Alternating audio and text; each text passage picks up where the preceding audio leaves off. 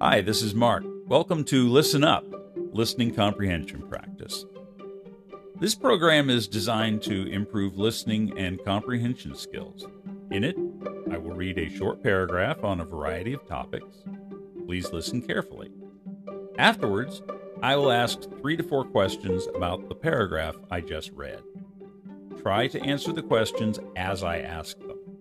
Then, I will reread the paragraph so you can check your answers. I will give the correct answers at the end if you need them. Some of the paragraphs will include phrasal verbs featured in our English Today lessons, so be sure to check those out as well. And now, let's get started.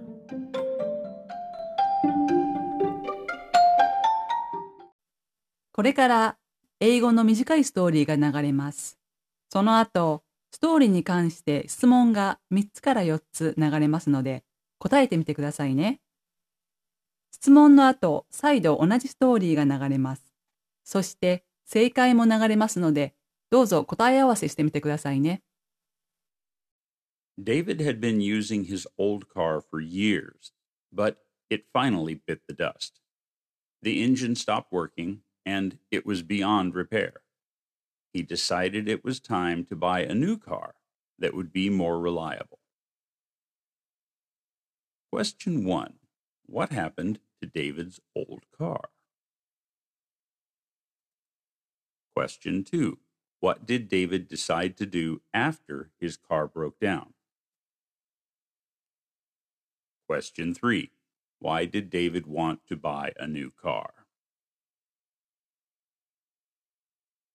David had been using his old car for years, but it finally bit the dust. The engine stopped working, and it was beyond repair. He decided it was time to buy a new car that would be more reliable. Question 1 What happened to David's old car? The engine stopped working. Question 2 What did David decide to do after his car broke down? Purchase a new car.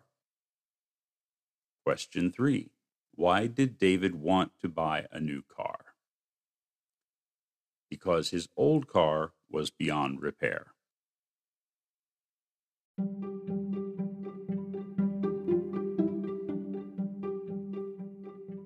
How did you do?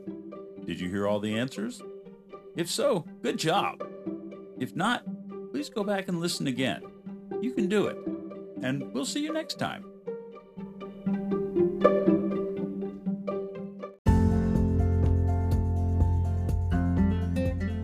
この番組に対するご感想やお問い合わせは番組の詳細欄にある E メールアドレス mburnhard at mbmbenglish.com にお願いいたします。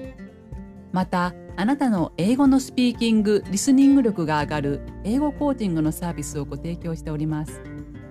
ご興味のある方は、アメブロにバーンハード美穂子の名前でブログを投稿していますので、そちらをご覧いただければと思います。